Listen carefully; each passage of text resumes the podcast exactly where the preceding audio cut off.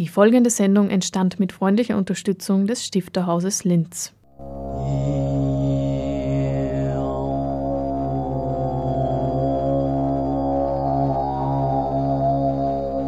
Literatur im Radio.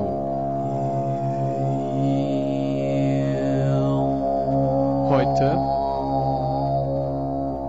der Anstifter.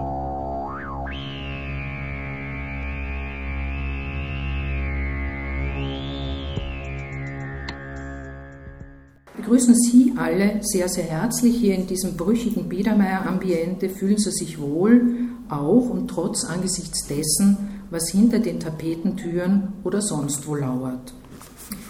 Liebe, Kunst und Politik. Adalbert Stifter war, so merkwürdig sich das vielleicht auf den ersten Blick betrachtet ausnehmen mag, ein durchaus politischer Mensch, wenn auch im Verständnis einer klaren Trennung von Aufgaben, wenn er etwa meint, Zitat, dass man Politik nicht in Versen und Deklamationen macht, sondern durch wissenschaftliche Staatsbildung, die man sich vorher aneignet und durch zeitbewusste Taten, die man nachher setzt, seien sie in Schrift, Wort oder Werk.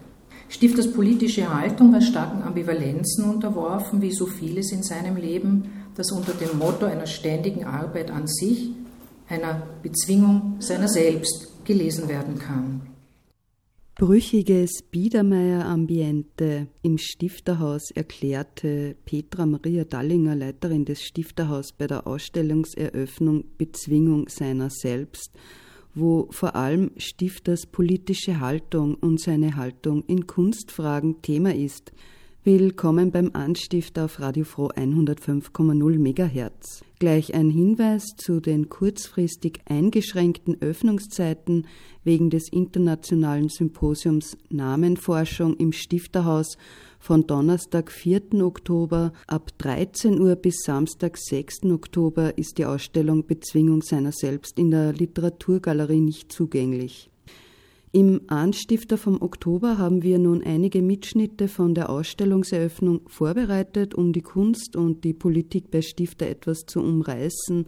Außerdem stellen wir die Germanistin Julia Brunner vor, die seit Anfang des Jahres im Stifthaus mitarbeitet, was ihre Agenten sind und welche Abendveranstaltungen sie den Hörerinnen und Hörern im Oktober ans Herz legt, hören wir im Anstifter sowie einen Einblick von Petra Maria Dallinger, zum internationalen Symposium, das bereits im September im Stifterhaus getagt hat.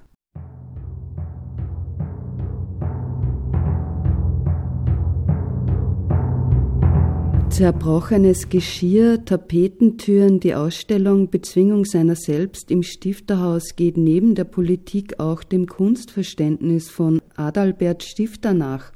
Der Kunsthistoriker Georg Wilberts hat sich mit der Kunst und der Kunstkritik von Stifter auseinandergesetzt.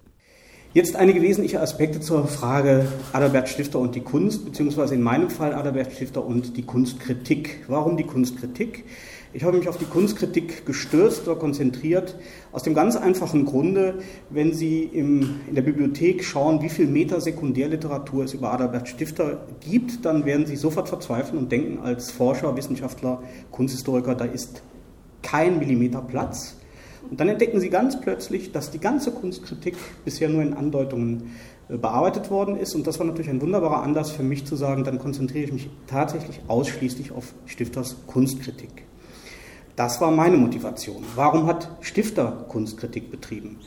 Wenn man seine kunstkritischen Einführungen liest, stellt er sich da als Privatmann, der eigentlich mit sehr speziellen sehr individuellen Herangehensweisen versucht, die Kunst seiner Zeit, die Kunst, die hier, und das bitte nicht missverstehen, in einem doch provinziellen Umfeld langsam beginnt sich zu entwickeln, zu gedeihen. Die ersten Institutionen werden geschaffen. In diesem Umfeld versucht Stifter, sich selbst innerhalb des Kunstbegriffs, innerhalb der Kunstkritik zu verorten. Aber, und das ist natürlich für Sie alle viel wichtiger, er versucht natürlich Kunst wirklich zu vermitteln. Und wir heute, wenn Sie diese Texte lesen, und es gibt einen wunderschönen Katalog, über den ich mich sehr gefreut habe, als ich ihn vor zwei Tagen zum ersten Mal in der Hand halten durfte, wir heute sind irritiert, wenn wir lesen, was Stifter alles mit dem Begriff der Kunst und der Wirkung von Kunst, der Verankerung von Kunst in der Gesellschaft verbindet. Was kann Kunst bei Stifter und welche Relevanz hat sein kunstkritisches Erbe für uns heute? Georg Wilberts bei der Ausstellungseröffnung. Da geht es um die ganz großen Begriffe. Kunst eint die Gesellschaft. Kunst führt zum guten Menschen. Kunst repräsentiert Moral, Religion am besten, alles in Kombination. Und letztendlich, wenn wir das alles hinter uns haben bei der Betrachtung eines in seinem Sinne richtigen, echten Kunstwerks, dann sind wir im Idealfall, trifft selten zu, bessere Menschen oder eine bessere Gesellschaft. Also Stifter geht sehr, sehr weit, was die Implikationen angeht, die er mit Kunst, mit Kunstbetrachtung verbindet. Warum irritiert uns das heute so? Wir haben den Prozess der Moderne hinter uns, wir haben den Prozess des Werdens des offenen Kunstbegriffes hinter uns. Für uns sind derartige Funktionsballungen, die man mit Kunst verbindet, eigentlich fremd. Das wollen wir eigentlich gar nicht. Unser Kunstbegriff wäre da sehr irritiert, wenn heute jemand so auftreten würde. Stifter ist dann sehr, sehr eigenwillig, was seine Ästhetik angeht. Welche ästhetischen Quellen er zu Rate zieht, ist nach wie vor, vielleicht noch ein interessantes Forschungsfeld, nach wie vor eigentlich nicht geklärt. Wir wissen eigentlich gar nicht so richtig, woher seine ästhetischen Prämissen kommen. Sie kommen hauptsächlich nach meinem Dafürhalten aus der Zeit um 1800, also grob gesagt würde man vereinfachend sagen, die Zeit der Romantik. Was er überhaupt nicht zur Kenntnis nimmt, sind aktuelle Strömungen. Sie finden dann aber in den Kunstkritiken wildeste äh, Auseinandersetzungen über die Frage, wer malt zu grell, wer malt zu bunt, wer malt zu flächig, wer malt dies, wer malt das. Aber nach meinem Dafürhalten sind das eher Ahnungen, die er da zum Besten gibt. Es ist nicht nachvollziehbar, auf wen er sich wirklich bezieht, auf was er sich wirklich bezieht. Was ich damit sagen will, und das meine ich jetzt nicht in Richtung provinziell, Stifter hat einen sehr, sehr eigenwilligen, sehr, sehr individuellen Zugang zu Kunst. Und wenn man sich seine Kunstkritik anschaut, auch wenn man sie in die Zeit einordnen will, muss man das immer im Hinterkopf behalten, sonst würde man ihm und der Zeit oder beiden vielleicht Unrecht tun. Was ist ein gutes Bild bei Stifter? Gehen wir mal ganz pädagogisch an die Sache ran. Ein gutes Bild ist, zeigt Einfachheit. Ein gutes Bild kümmert sich um das Kleine. Bei einem guten Bild drängt sich kein Sujet in den Vordergrund. Das gibt es nicht, sondern alles wird gleich behandelt, so wie Sie das auch aus den literarischen Texten kennen. Und was ganz, ganz wichtig ist, ein gutes Bild möchte Sie nicht überwältigen als Betrachter. Es möchte nicht auf den Affekt, auf die Mode, auf den kurzzeitigen sinnlichen Gewinn hin äh, orientiert sein, sondern ein gutes Kunstwerk, das können Sie auch 40, 60, 80 Jahre lang an der Wand haben und vielleicht im 79. Jahr entdecken Sie dann erst, was für eine Qualität Sie da vor sich haben. Das macht die Modekunst, die kann das nicht leisten. Die will überwältigen und die kritisiert er auch dementsprechend. Also es gibt eine Koinzidenz zwischen seinem literarischen Werk und seiner Kunstkritik. Spannend ist dann für mich natürlich gewesen, zu sehen, wo sind Unterschiede, wo ist der Gebrauchstext Kunstkritik ganz, ganz anders geartet als der literarisch-idealistische Text, zum Beispiel wie der Nachsommer. Und da gibt es eben ganz, ganz klare Unterschiede, aber Sie können versichert sein, man kann sich beruhigt auf die Kunstkritik konzentrieren, weil alle seine kunsttheoretischen, kunstästhetischen und sonstigen Auffassungen finden Sie in den Kunstkritiken, die er von 1851 bis kurz vor seinem Tod veröffentlicht hat hier in Linz, finden Sie wieder. Stifter hat, das geht manchmal so, in, gerät das in Vergessenheit, wir sind so gewohnt mit diesen Institutionen, die aus dieser Zeit stammen und die aus ganz stark bürgerlichem Engagement entstanden sind, und da ist Stifter einer der ganz wesentlichen Repräsentanten, auch gerade in einem ganz spezifisch provinziellen Milieu, die sind uns so selbstverständlich geworden. Man radelt an der Landesgalerie vorbei, man radelt an irgendeinem anderen Kulturinstitut vorbei und denkt, das war ja irgendwie schon immer da. Was sie auch aus den Kunstkritiken und der Beschäftigung mit Kunst bei Stifter lernen, ist, was für ein diffiziler, teilweise widersprüchlicher und sehr, sehr komplexer und anstrengender Weg es ist, derartige Institutionen in, dem, in und nach der Mitte des 19. Jahrhunderts in eine Stadt wie Linz zu pflanzen, dort zur Blüte zu bringen, zur Wirkung zu bringen Und mein Appell geht dahin, wirklich, wenn uns die einzelnen Positionen auch problematisch erscheinen, eins hat Stifter auf jeden Fall gemacht und das kann ich immer nur wieder betonen. Stifter kämpft für die Kunst, ob das uns passt oder nicht, sei dahingestellt. Und er hat einen Absolutheitsanspruch an Kunst und für Kunst, der, glaube ich, heute so nicht mehr zu realisieren ist, aber der zumindest in einzelnen Aspekten, und dafür würde ich plädieren, zur Orientierung einer bürgerlichen, einer nicht bürgerlichen oder wie auch immer gearteten Gesellschaft dienen kann. Ein Einblick von Georg Wilberts bei der Ausstellungseröffnung. Hubert Lengauer hat sich mit der Politik Stifters auseinandergesetzt. Interessant ist, dass in den Revolutionsjahren von 1848 Stifter etwas ganz anderes entwickelt hat. Über das von Stifter entwickelte sanfte Gesetz sprach Professor Lengauer. Ich lande wieder dort, wo wir begonnen haben, bei der Politik. Vielleicht ist sie das Wichtigste, das würde ich äh, in Gegenwart des Landeshauptmanns gern behaupten und ihn einladen, weiter Stifter zu lesen und weiter sich als Stifter zu halten. Es kann nicht schaden. Wie sehr wir in der Theorie der Geschichtsschreibung auch von den bloßen Jahreszahlen wegkommen, weil es auf sie nicht so wirklich ankommt, so sind wir doch auf sie fixiert. Das Todesjahr Stifters 1868 ist der Anlass, über ihn in vielfältiger Weise nachzudenken. Historisch gesehen war dieses Jahr 1868 eigentlich ein eher stilles, ereignisloses Jahr. Wir laufen nun Historie und Lebensgeschichte aufeinander zu.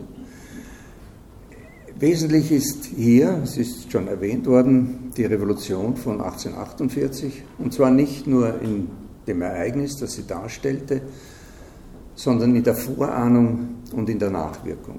In der Vorahnung, im sogenannten Vormärz, der diese Entwicklung hin auf eine Revolution, auf die Märzrevolution ausdrückt, in der Vorahnung der 30er, 40er Jahre war die französische Revolution als Modell politischer Veränderung präsent in den Köpfen. Und Stifter selbst konnte sich dem nicht entziehen. Zu einem bestimmten Zeitpunkt hat er den Plan eines Robespierre-Romanes gefasst. Er hat aber auch in kleinen Schriften und Erzählungen über das Problem der Gewalt nachgedacht. Und das Modell, an dem man diese problematische Sache Gewalt in der Öffentlichkeit, in der Politik diskutieren konnte. Das Modell war eben die Französische Revolution. Die Erzählung Zuversicht ist eine Geschichte aus der Revolutionszeit und dort wird die anthropologische These von der tigerhaften Anlage in uns allen gestellt. Und diese tigerhafte Anlage in uns allen kann, wenn bestimmte historische Konstellationen erreicht sind, zum Ausbruch der Gewalt führen. Das Medium, das Mittel dagegen ist die Bezwingung seiner selbst. Die Bezwingung sozusagen dieses Tigers, diesen Tiger gewissermaßen zu zähmen. Nicht ähm, ohne Hintersinn sind hier schöne Damen angeordnet, deshalb, weil Stifter diese Form von Enthemmung die in Gewalt ausgeht, der Enthemmung im Sexuellen häufig gleichgesetzt hat. Wir sehen also hier eine Art Überlagerung von politisch öffentlichem Verhalten und individuell moralischem Verhalten in dieser Zurückdrängung der tigerhaften Anlage.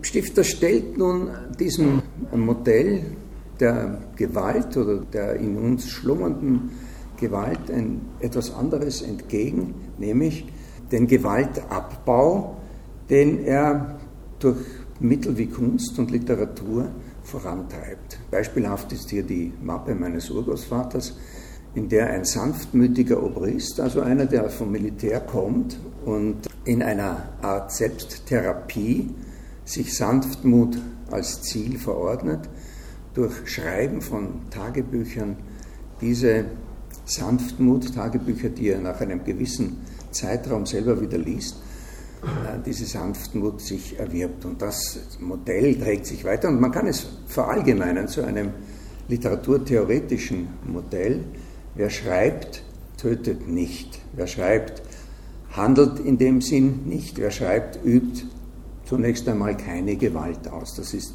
Stifters Vorstellung. Nun, vom sanften Gesetz war schon die Rede. Stifter flüchtet aus dem Tumult der Revolution nach Linz und nach der Revolution schreibt er Geschichten, die hauptsächlich von Kindern handeln. Der Vorrede zu diesen Geschichten formuliert er dieses sanfte Gesetz. Stifter wollte also die Geschichte in anderer Weise radikal begründen, von den Kindern her, von diesen Kindergeschichten her, von ihrem Potenzial, von ihren Möglichkeiten. Unterdessen blieben aber die Kriege nicht aus und wenn wir bis zum Jahr 1868 aufschließen, dann bemerken wir, dass viele der Ziele der Revolution, die unter Gewalt nicht erreichbar waren, schließlich gewaltlos durch Politik, durch Veränderung der Verfassung erreicht worden sind. Die Revolution von 1848 hat noch zu mehreren anderen Erinnerungsanlässen Gegenstand geboten. Im Jahr 1898 kam es zum Kaiserjubiläum, zum 50-jährigen Jubiläum des Kaisers Franz Josefs. Zugleich, und zwar von anderen, wurde 50 Jahre Revolution 1848 gefeiert und in wieder anderer Wendung hat der Bürgermeister von Wien, Lueger, die Revolution von 1848 zwar gelobt, aber dass sie die Judenemanzipation, das hat er sehr bedauert. Und er hat dem Kaiserjubiläumsstadttheater, das damals gegründet wurde, jetzt Volksoper, einen Direktorenvertrag verpasst, der die Verwendung jüdischer Künstler verboten hat. Das führt nicht unmittelbar, aber doch in gerader Linie zum Jahr 1838, an das auch gedacht werden soll. Das heißt auch, dass an eine Politik zu denken ist, auch eine Politik damit angedeutet ist, die weiter marschiert, bis alles in Scherben fällt. So haben wir es noch im Ohr. Cicero hat behauptet, man könne aus der Geschichte etwas lernen oder die Geschichte lehre. Ingeborg Bachmann hat das aufgegriffen und hat gesagt, sie lehrt andauernd, aber sie findet keine Schüler. Das ist das Problem. Vielleicht sollten wir wieder, wie Stifter es vorschlug, bei den Kindern anfangen. Aber nicht mit dem Sparen anfangen bei den Kindern, sondern mit dem Investieren anfangen, um ihre Potenziale, ihre Möglichkeiten auszuschöpfen. Wir können uns das leisten, davon bin ich überzeugt.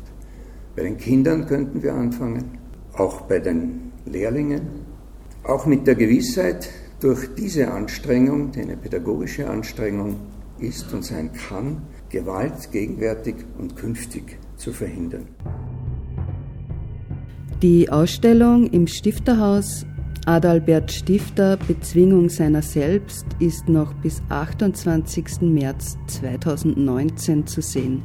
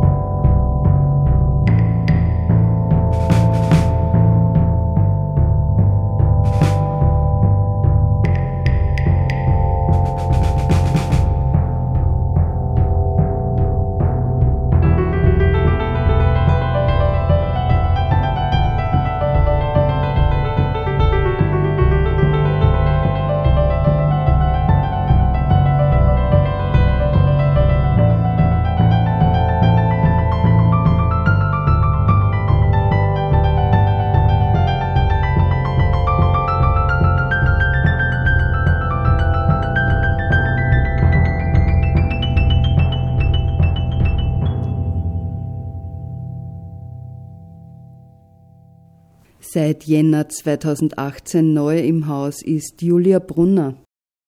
Hallo erstmals, ich bin eben die Julia Brunner und seit Anfang 2018 im Haus. Vorher, also nach einem Studium der Germanistik und Theaterwissenschaft in Wien, habe ich beim Land angefangen im OK, im offenen Kulturhaus, damals bei der Landeskulturhauptstadt 2009, war dann längere Jahre dort Dann zwischen meinem jetzigen Job und im OK war ich noch, eine Zwischenstation in der Direktion Kultur gemacht. Jetzt bin ich eben im Stifterhaus, bin mitverantwortlich für die Programmierungen der Abendveranstaltungen, arbeite bei Ausstellungsrealisierungen mit und mache die Redaktion für die Rampe 2. Nur andere Dinge wie zum Beispiel eben Teilverantwortlichkeit für Öffentlichkeitsarbeit, also eben Social Media, Instagram und die Webseite.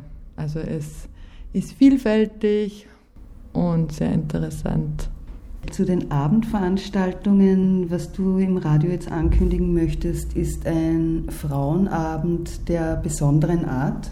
Ja, hoffentlich. Am 18. Oktober, also am Donnerstag in zwei Wochen, lesen bei uns Marie-Louise Lehner aus ihrem neuen Roman Im Blick und die Journalistin Hanna Herbst aus ihrem Debüt Feministin sagt man nicht.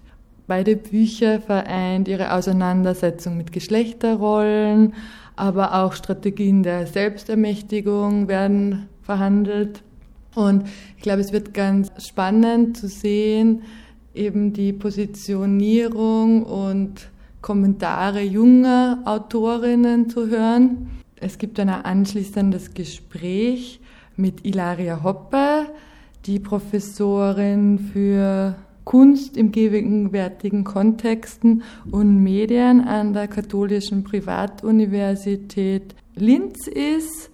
Und es wird auf Basis der Texte diskutiert, na, nur über Gender, das ist irgendwie das vorherrschende Thema, aber auch über Erfahrungsweisen und an möglichen Wahrnehmungswandel wird nachgegangen, hoffentlich. Wir werden es ja dann sehen.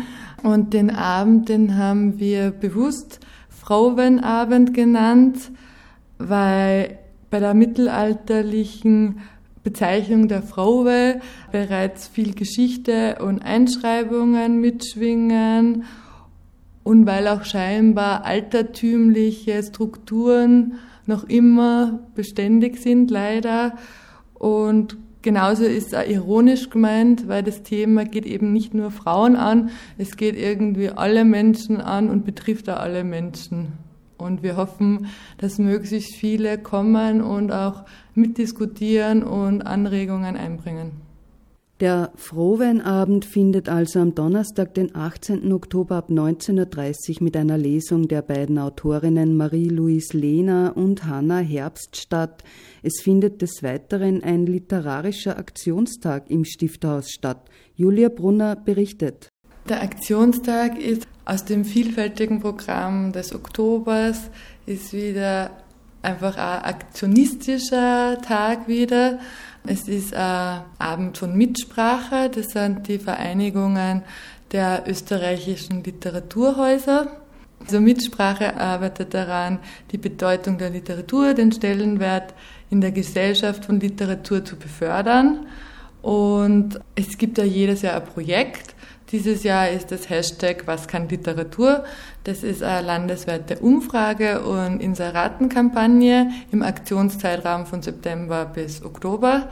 Und Teil davon ist auch der Aktionstag am 23.10., an einem Dienstag, der eben landesweit begangen wird. Das Stifterhaus ist für die Realisierung des Aktionstags in Oberösterreich zuständig. Zwei Sachen, die wir an diesem Tag machen, ist zum Beispiel eine Aktion im öffentlichen Raum, also wirklich, wo man auf die Straße geht und möglichst viele unterschiedliche Menschen erreicht mit der Message. Die heißt Mir fehlen die Worte vom Linzer Künstler David Wittinghofer. Da wird eben der Satz Mir fehlen die Worte auf 17 Finnpappen gedruckt und die werden dann wiederum von 17 Personen getragen, die in den öffentlichen Raum von der Landstraße bis zum Stifterhaus ziehen. Und die Botschaft wird erst lesbar, wenn sie sich sinngebend ausstellen. Also die Worte gehen verloren und finden sich wieder. Am Abend ist dann ab 19.30 Uhr der Aufruf an alle Literaturinteressierten, also wir haben es auch so genannt, Literaturinteressierte in ganz Oberösterreich, vereinigt euch, also zu uns ins Stifterhaus zu kommen und die Meinung kundzutun, was Literatur für sie bedeutet, Flagge zu zeigen für Literatur, zu diskutieren, zu lauschen. Also es ist eine Open-Mic-Aktion.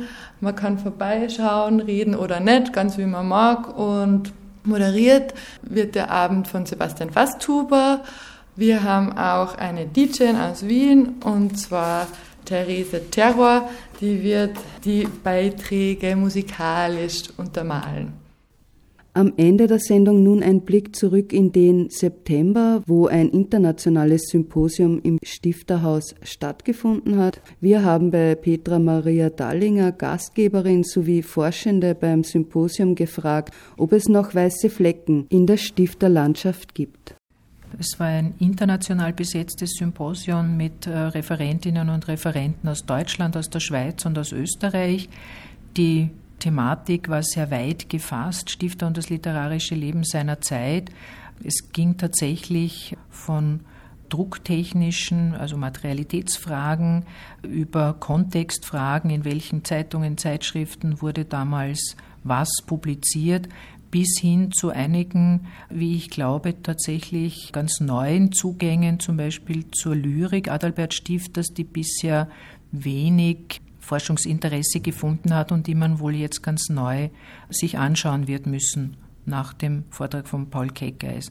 Ich glaube aber, dass immer noch viel offen geblieben ist, gerade auch zu dem Thema des literarischen Lebens um Stifter herum, die Zeitgenossenschaft Stifters. Da gibt es ja sehr viele kaum mehr bekannte Autorinnen und Autoren. Da könnte man sicher noch weiter graben. Thema des Symposiums war ja Stifters Netzwerk, Materialität und Gattung, Stichwort Netzwerk. Mit wem hat Stifter korrespondiert und warum?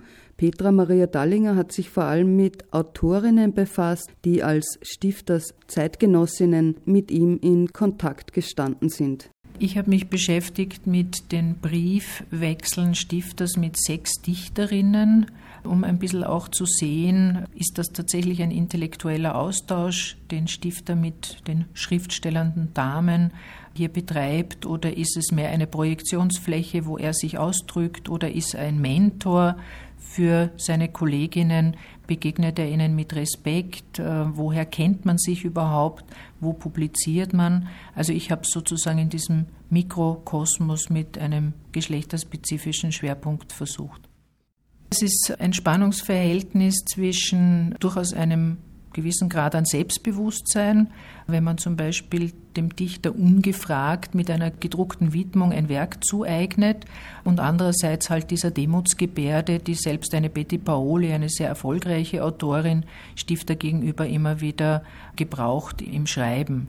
Also das wird dann manchmal auch ein bisschen pathetisch, dass man Stifter eine prophetische Sendung zugesteht und sich selber nur beteiligen möchte, um am Altar die Blumen und das Räucherwerk zu erneuern. Insgesamt, glaube ich, haben die Frauen sich aber doch auch erprobt an Stifter, mehr oder weniger selbstbewusst. Und für ihn war es, glaube ich, eine Möglichkeit, dass er seine eigenen poetologischen Überlegungen immer wieder neu formulieren konnte. Das ist jetzt so meine These. Stifter, der oft als Wald- und Wiesenpoet verkannte, wie ist seine Literatur nun zu beschreiben? Petra Maria Dallinger dazu? In Bezug auf die Gattungsfrage ist es bei Stifter so, dass man, wie gesagt, die Lyrik bisher eher unterbewertet hat, dass man Dinge Roman nennt, die Stifter selber nicht Roman genannt hat, dass viele seine Erzählungen Novellencharakter haben, aber dann doch wieder nicht ganz dem klassischen Novellenschema entsprechen. Der Stifter sehr viele Gebrauchstexte auch äh, verfasst hat, seien es Schulakten beispielsweise aber auch die Winterbriefe aus Kirchschlag. Mit der Stadtskizze hat er sich beschäftigt, Kunstkritiken hat er geschrieben. Das heißt, Stifter beherrscht sehr viele Gattungen, auch den Brief natürlich bis zur Perfektion. Die Frage, wie er sich selber dann definiert, wo er glaubt, daheim zu sein oder was er wie bezeichnet, das war auch ein Thema im Symposium. Eine Dokumentation der Forschungsergebnisse der internationalen Tagung ist im Jahrbuch 2019 geplant. Hey,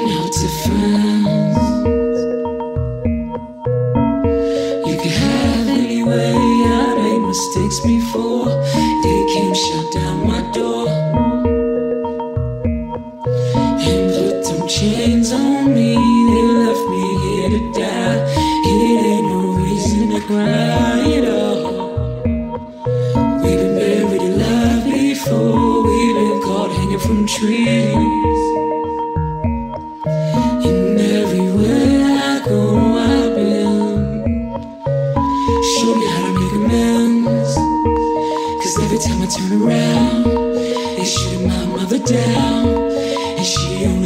question.